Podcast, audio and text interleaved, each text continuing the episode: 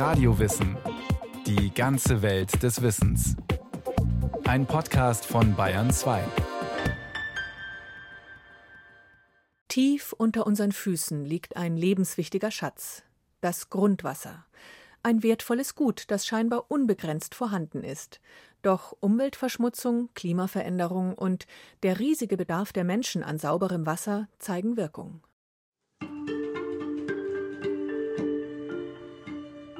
Ein grünes Tal im Landkreis Ansbach. Gersbach heißt das kleine Örtchen, das sich hier malerisch zwischen Felder und Wälder schmiegt. Eine gewundene schmale Straße, rechts und links einige Häuser und eine Kapelle. Mehr ist hier nicht. Die nächsten Ortschaften liegen gut eineinhalb Kilometer entfernt. Wanderwege und kleine Bäche durchziehen die Wiesen.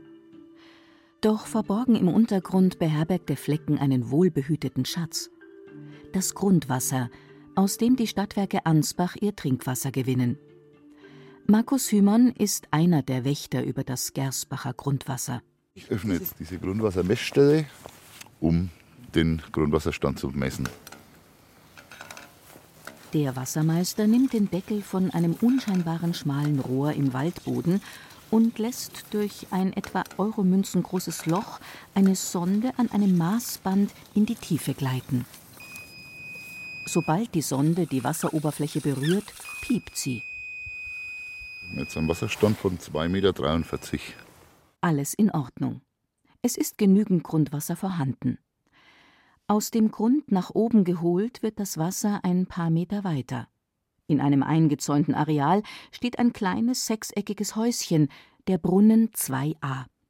Hinweisschilder an dem hohen Zaun machen klar, hier darf nicht jeder rein, aus Sicherheitsgründen aber der Wassermeister hat natürlich einen Schlüssel.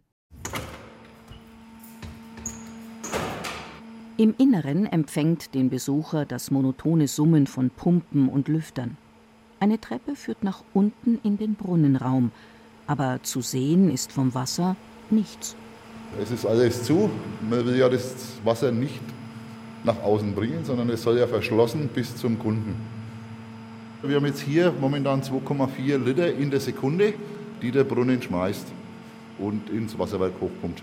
Ein Wert, der genau an die verfügbaren Ressourcen angepasst ist und an den der Wassermeister sich unbedingt halten muss. Wir haben vorgeschriebene Absenkmarken und die dürfen wir ja nicht überschreiten. Das ist in unserem Bescheid so vorgegeben und das wird hier ständig überwacht. Durch die Drehzahl der Pumpe steuern wir eigentlich, wie weit der Brunnen, der Wasserspiegel abgesenkt wird. Der Boden unter dem Brunnenhaus besteht aus unterschiedlichen Schichten. Manche sind wasserdurchlässig, manche undurchlässig. Und der Brunnen 2a der Ansbacher Stadtwerke ist im Grunde nichts anderes als ein Bohrloch in eine grundwasserführende Bodenschicht, in dem eine Pumpe hängt, erläutert der technische Leiter Martin Schüler. Wenn dieses Wasser jetzt abpumpt, dann passiert nichts anderes, als dass man das Wasser pumpt, was natürlicherweise in dieses Bohrloch hineinläuft. Und durch die gesamten Vorschriften, die vom Wasserwirtschaftsamt gemacht werden, über das Landratsamt bescheidet, wird gewährleistet, dass wir nicht mehr Wasser an einer solchen Stelle abpumpen, als in der gleichen Zeit über die Grundwasserneubildung oben wieder nachfließt. Im Gegenteil, wir pumpen wesentlich weniger ab, als von oben nachfließt. Das heißt also, durch dieses Abpumpen in diesem Schacht ändern wir den Grundwasserpegel weiträumig nicht. An der Stelle, wo das Loch ist, natürlich. Und das ist der Grund, weshalb wir dort auch dann Messungen zu den Pegelständen machen. Generell gilt, das Grundwasser wird der Allgemeinheit zugeordnet. Erlaubnisfrei sind Entnahmen aber nur in geringen Mengen. Soll etwa mit Grundwasser bewässert werden, sind laut Landesamt für Umwelt wassersparende Bewässerungsmethoden anzuwenden. Vorrangig ist das Grundwasser für höherwertige Zwecke vorzuhalten, vor allem eben für die Trinkwasserversorgung es werden auch vorher umfassende Untersuchungen gemacht, zum Beispiel Pumpversuche. Und damit wird dann eben sichergestellt, dass aus dem Brunnen nicht mehr entnommen wird, als auch nachhaltig möglich ist. Sagt Gloria Gottschick vom Wasserwirtschaftsamt Ansbach. Und Nachhaltigkeit betrifft hier die Bereiche unter und über der Erde. Wir in Mittelfranken haben meistens Festgesteins- oder Kluftgrundwasserleiter. Da würde man es eher nicht merken. Wenn man in einem Bereich ist, der aus Sanden aufgebaut ist, also ein Lockergesteinsgrundwasserleiter und man hätte dort einen hohen Grundwasserstand und würde dort viel zu viel entnehmen, dann könnte es gegebenenfalls zu Setzungen kommen, an Gebäuden zum Beispiel. Aber das kommt eben ganz drauf an, wo man es dann entnehmen würde. Das Tal hier rund um Gersbach im Landkreis Ansbach ist ideal für die Grundwassergewinnung und als Schutzzone ausgewiesen. Drei Bereiche gibt es insgesamt, die sich in ihrer Nähe zum Brunnen unterscheiden. Erstens die Zone 1, die innere Schutzzone. Hier wird der direkte Fassungsbereich eines Brunnens oder einer Quelle gesichert. Der Bereich ist eingezäunt, betreten für Unbefugte verboten. Zweitens die Zone 2, die engere Schutzzone. Von der Außengrenze bis zum Brunnen oder der Quelle ist das Wasser hier ungefähr 50 Tage im Untergrund unterwegs. In dieser Zeitspanne werden etwaige mikrobiologische Verunreinigungen abgebaut. Um frische Verkeimungen auszuschließen, dürfen hier zum Beispiel auf keinen Fall Abwasser und Gülle in den Boden eindringen. Drittens die Zone 3, die weitere Schutzzone. Sie liegt im großräumigen Umfeld der Wassergewinnungsanlage und schützt vor schwer abbaubaren Verunreinigungen, beispielsweise durch Chemikalien. Dieser weitere Bereich ermöglicht im Ernstfall eine ausreichende Reaktionszeit, weil es lange dauert, bis etwas von der Oberfläche ins Grundwasser gelangt. Die Größe der Schutzzonen ergibt sich individuell aus den örtlichen hydrogeologischen Gegebenheiten und richtet sich danach, wie lange das Niederschlagswasser, also Regen, von der Oberfläche braucht, um bis zum angezapften Grundwasserreservoir zu kommen. Für jedes einzelne Wasserschutzgebiet gilt eine eigene Verordnung, angepasst an die jeweiligen örtlichen Gegebenheiten.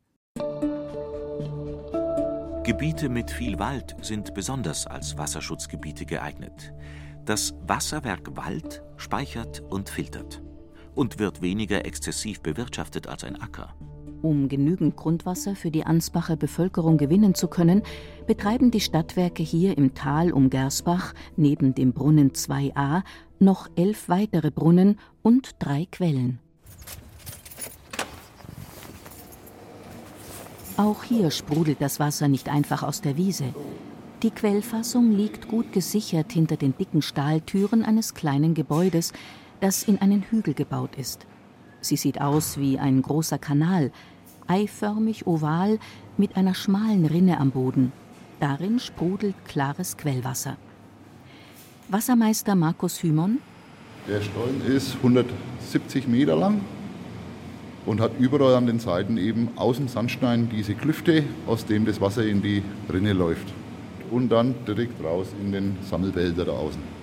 Der Sammelbehälter liegt hinter Glas, sodass auch hier keine Verschmutzungen ins Wasser gelangen können.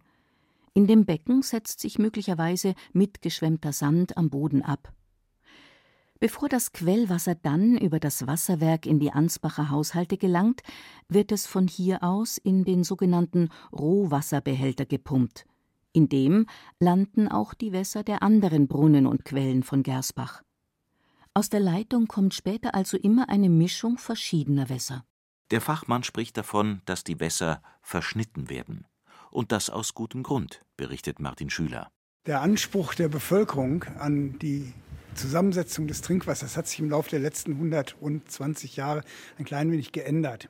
Das Wasser, was man aus den Grundwasserleitern rausholt, beinhaltet natürlich eine Vielzahl von Mineralien, Mineralstoffen, die zwar in keiner Art und Weise schädlich sind, jedenfalls bei uns nicht, die aber beispielsweise Braunverfärbungen im Wasser ermöglichen oder Dunkelverfärbungen bedingt durch den Eisen- und Mangananteil, der sich im Grundwasser befindet. Und wir machen in den Wasserwerken Folgendes. Wir filtern diese Stoffe aus dem Wasser heraus. Diese Filterung läuft rein physikalisch ab betont der Wasserwerkemann. Es wird das wirklich nur gefiltert. Es wird nichts hinzugefügt. Wir haben keine Chemie im Einsatz, äh, um das Wasser eben von dem Eisenmangan zu befreien. Das ist eine völlig unschädliche Behandlungsmethode. Alles andere wäre auch nicht regelkonform. Trinkwasser muss so beschaffen sein, dass durch seinen Genuss oder Gebrauch eine Schädigung der menschlichen Gesundheit, insbesondere durch Krankheitserreger, nicht zu besorgen ist. Es muss rein und genusstauglich sein. heißt es in der Verordnung über die Qualität von Wasser für den menschlichen Gebrauch, kurz der Trinkwasserverordnung. Selbst jedoch, wenn das Gersbacher Grundwasser auch in seinem ursprünglichen Zustand nicht schädlich ist und früher tatsächlich direkt aus der Quelle getrunken wurde, genusstauglich wäre es für heutige Geschmäcker wohl kaum. Nicht einmal Wassermeister Markus Hymon würde sein Wasser im ursprünglichen Zustand trinken wollen. Eisen schmeckt tintig, das schmeckt richtig bitter. Also mag man eigentlich nicht. Ohne Wasser gibt es kein Leben. Wasser ist ein kostbares, für den Menschen unentbehrliches Gut. Die Vorräte an gutem Wasser sind nicht unerschöpflich, deshalb ist es notwendig, sie zu erhalten, sparsam zu bewirtschaften und nach Möglichkeit zu vermehren. Das Wasser kennt keine Grenzen, es verlangt eine internationale Zusammenarbeit. So lauten drei von zwölf Grundsätzen der am 6. Mai 1968 vom Europarat in Straßburg verkündeten Europäischen Wassercharta. Wörtlich heißt es darin weiter: Oberflächen und Grundwasser müssen gegen Verschmutzung geschützt werden. Ganz viele Leute denken, dass Grundwasser alles Wasser ist, was unter der Erde ist, stimmt aber nicht. Erklärt Hydrogeologe Johannes Barth am Geozentrum Nordbayern der Friedrich-Alexander-Universität Erlangen-Nürnberg. Definition ist, dass es eben in der gesättigten Zone ist, also es dürfen keine Luftbläschen mehr dabei sein. Und eine andere Definition ist, die ist schon etwas komplizierter, es bewegt sich nach dem Gesetz der Schwerkraft. Also es muss den Porenraum, der dort ist im Untergrund, komplett ausfüllen. Dann erst sagen wir Grundwasser. Das andere ist Bodenwasser. Nach den Gesetzen der Schwerkraft sickert Wasser von der Erdoberfläche so lange durch die verschiedenen Bodenschichten, bis es auf einen Untergrund stößt, der wasserundurchlässig ist. Darüber sammelt sich dann das Grundwasser, das Poren, Fugen oder Klüfte der Bodenschicht vollkommen ausfüllt. Im ewigen Wasserkreislauf schafft das allerdings nur ein Teil der gesamten Niederschlagsmenge. Aber es passieren natürlich ein Haufen Prozesse, die den Weg wieder rückwärts machen. Zum Beispiel, wenn das Wasser erstmal abgeregnet ist, dann gibt es ja Verdunstung und auch aus der ungesättigten Zone heraus eben die Transpiration. Also eigentlich, man kann sagen, weniger als die Hälfte von dem, was praktisch abregnet, kommt dann tatsächlich im Grundwasser an. Das bedeutet im Umkehrschluss, bei Trocken- und Dürreperioden fehlt zuerst das Bodenwasser. In einem ungestörten Grundwassersystem, also wenn nichts entnommen wird, macht sich das Ausbleiben von Niederschlägen dagegen nicht sofort bemerkbar. Auch weil es, je nach geologischer Bodenbeschaffenheit, unterschiedlich lange dauert, bis das Wasser überhaupt im Grund ankommt. Der Hydrogeologe nennt Zeitspannen von Wochen bis Jahren.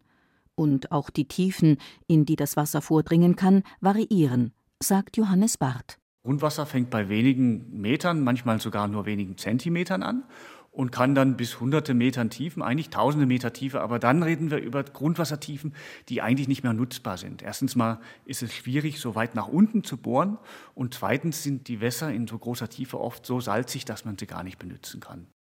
Je länger der Weg in den Untergrund, desto mehr Stoffe können sich im Wasser lösen. Eine lange Lagerung im Grundwasserleiter kann diesen Effekt noch verstärken. Überhaupt kommt das Grundwasser zum Teil auf erhebliche Aufenthaltszeiten unter Tage. Wir haben hier im Nürnberger Raum Wässer gefunden, die auch teilweise benutzt werden, die ein Alter von 20.000 Jahren haben. Das ist schon ein beträchtliches Alter, zehnmal so alt wie die christliche Geschichte. Also gibt schon wirklich bedeutend alte Grundwässer. Ihre Bezeichnung als blauer Planet verdankt die Erde dem sichtbaren Wasser in den Ozeanen. Sie sind das Sammelbecken für die größte Menge allen irdischen Wassers. Die zweitgrößte Menge Wasser ist in den Polen und Gletschern gespeichert, also gefroren im Eis. Aber schon das drittgrößte Wasserreservoir ist die versteckte Ressource Grundwasser. Es ist ein bisschen schwierig zu bestimmen, wie groß dieses Grundwasserreservoir ist, weil man es ja eigentlich nur über Bohrungen kennt. Manchmal gibt es auch geophysikalische Erkundungen. Die sind aber auch nicht so genau. Das heißt, wie groß ist der Grundwasserkörper auf den Kontinenten, gibt es nur ungefähre Zahlen. Fakt ist aber, dass Grundwasser die meistgeförderte Ressource weltweit ist. Also wenn man es vergleicht mit Kohle, Öl, irgendwelchen Mineralen, Sand und Kies, ist Grundwasser ein Vielfaches, also ein Hundertfaches leicht von dem, was sonst normal gefördert wird als Rohstoff. Und im Gegensatz zu anderen Rohstoffen erneuert es sich wieder, quasi automatisch und quasi überall auf der Welt. Selbst unter Trockengebieten wie der Sahara gibt es Grundwasser. Johannes Barth. Gibt sogar viel Grundwasser unter der Sahara und es gab dort ein Projekt, das hieß Man-Made River hat sehr große Mengen Wasser gefördert aus einem sogenannten fossilen Aquifer. Das heißt, das Wasser bildet sich heute nicht mehr neu, weil es einfach so wenig regnet. Aber früher hat es dort mehr geregnet und man benutzt es, um große Städte wie Tripolis zu versorgen. Man muss aber dann wissen, dass das eine endliche Ressource ist und dann auch ein bisschen mehr an Recycling denken. Denn füllt sich das Grundwasserreservoir nicht mehr auf natürliche Weise, versiegt es über kurz oder lang. Dauerhaft nutzbar ist nur das Wasser, das am Wasserkreislauf teilnimmt. Aber selbst in gemäßigteren Breiten ist Grundwasser nicht immer automatisch das Mittel der Wahl bei der Wasserversorgung, sagt Johannes Barth. Es gibt in manchen Gegenden so wenig Grundwasser, dass es nicht wirklich lohnt, eine Grundwasserversorgung aufzubauen. Hier in Deutschland ist über 90 Prozent der öffentlichen Wasserversorgung aus dem Grundwasser. Aber wenn man zum Beispiel nach Schottland guckt, da ist sehr, sehr wenig Grundwasserversorgung, einfach weil wir weniger porösen Untergrund haben. Es sind sehr viele Hartgesteine. Und tatsächlich ist dort die Wasserversorgung sehr viel aus Seen, aus Lochs, wie der Schotte sagt. Umso wichtiger ist es, das Grundwasser dort, wo es für den Menschen erreichbar ist, zu schützen. Und zwar nicht nur vor offensichtlichen Verunreinigungen, sondern auch vor Prozessen, die im Verborgenen ablaufen, wie etwa dem Eindringen von Meerwasser. Es ist tatsächlich ein wachsendes Problem weltweit. Ganz viele Leute leben ja in der Nähe von der Küste, also weit über die Hälfte aller Leute auf der Erde leben in Küstennähe, in Streifen von vielleicht 200 Kilometern in Küstennähe. Und dort, wo viele Leute sind, wird auch viel Wasser gebraucht, also wird viel Grundwasser gefördert. Und es ist ein wachsendes Problem, dass also Meerwasser dann in die Grundwasserleiter eindringt durch die Förderung. Umreißt Grundwasserexperte Johannes Barth. Und wenn das mal passiert, ist es etwas, das man ganz schlecht umkehren kann.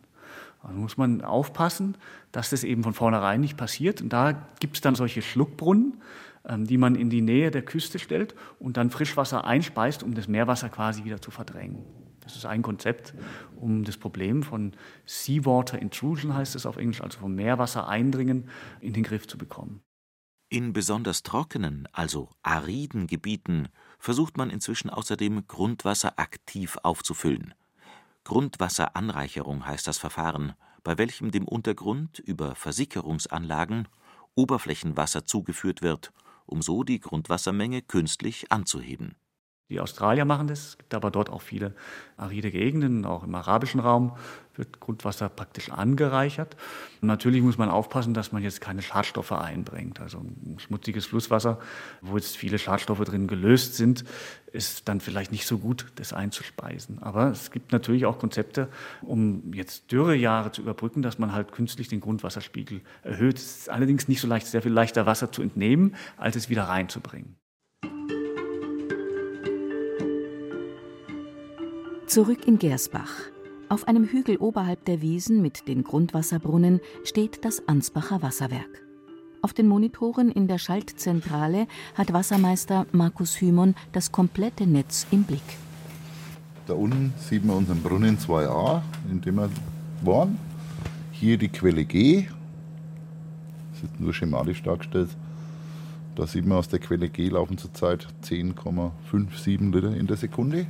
Brunnen 2a, da haben wir noch ein separates Bild, haben wir die 2,4, 239. Also wird alles hier direkt im Sekundentakt übertragen. Ist das Grundwasser erst einmal angezapft, dann geht alles ganz schnell. Etwa einen halben Tag ist das Wasser aus Gersbach unterwegs, bis es im rund 20 Kilometer entfernten Ansbach ankommt. Der Weg durchs Wasserwerk ist nur ein kurzer Umweg. Die Brunnen, die Quellen werden gesammelt da unten in dem Rohwasserbehälter. Vom Rohwasserbehälter aus werden es dann über die Aufbereitung und Flachbodenbelüfter in den Rheinwasserbehälter gepumpt. Hier ist dann schon das Wasser, das wir in Ansbach trinken. Der Begriff Werk ist insofern fast ein bisschen irreführend. Schließlich wird das Wasser im Wasserwerk nicht hergestellt, sondern nur noch für den Kunden aufbereitet. Eisen und Mangan werden herausgefiltert und überschüssige Kohlensäure mit Sauerstoff aus dem Wasser herausgeblasen und die inneren Werte des Trinkwassers permanent überprüft.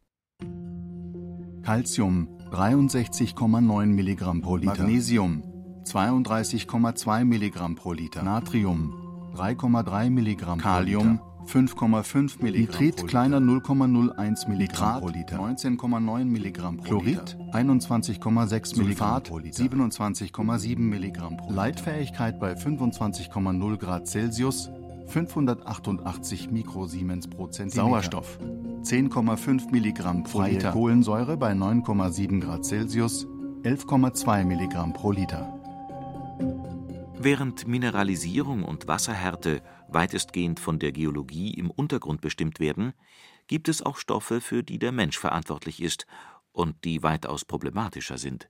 Die eigentliche Gefahr ist, alles, was gelöst ist, kann auch durch praktisch unendlich kleine Filter durch, sagt Hydrogeologe Johannes Barth.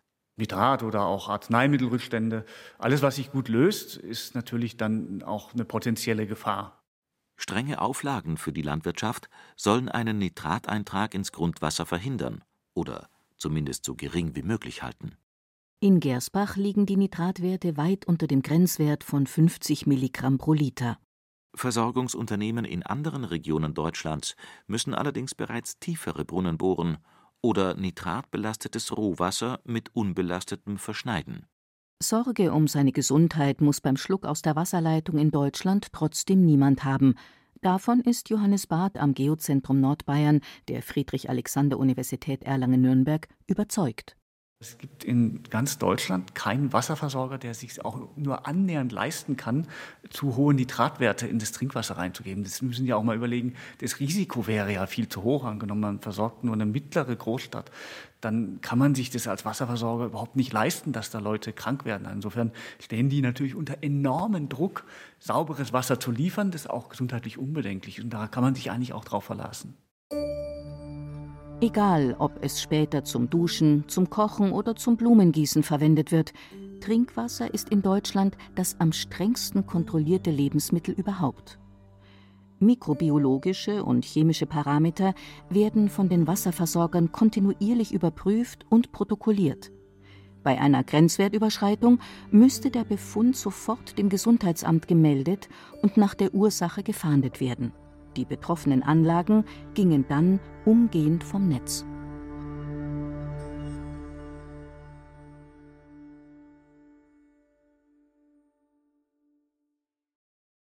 Das war Radio Wissen, ein Podcast von Bayern 2. Autorin dieser Folge Inga Pflug. Regie führte Sabine Kienhöfer. Es sprachen Ruth Geiersberger, Johannes Hitzelberger und Yaji Mai. Technik Christiane Gerhäuser-Kamp. Redaktion Bernhard Kastner. Wenn Sie keine Folge mehr verpassen wollen, abonnieren Sie Radio Wissen unter bayern2.de slash podcast und überall, wo es Podcasts gibt.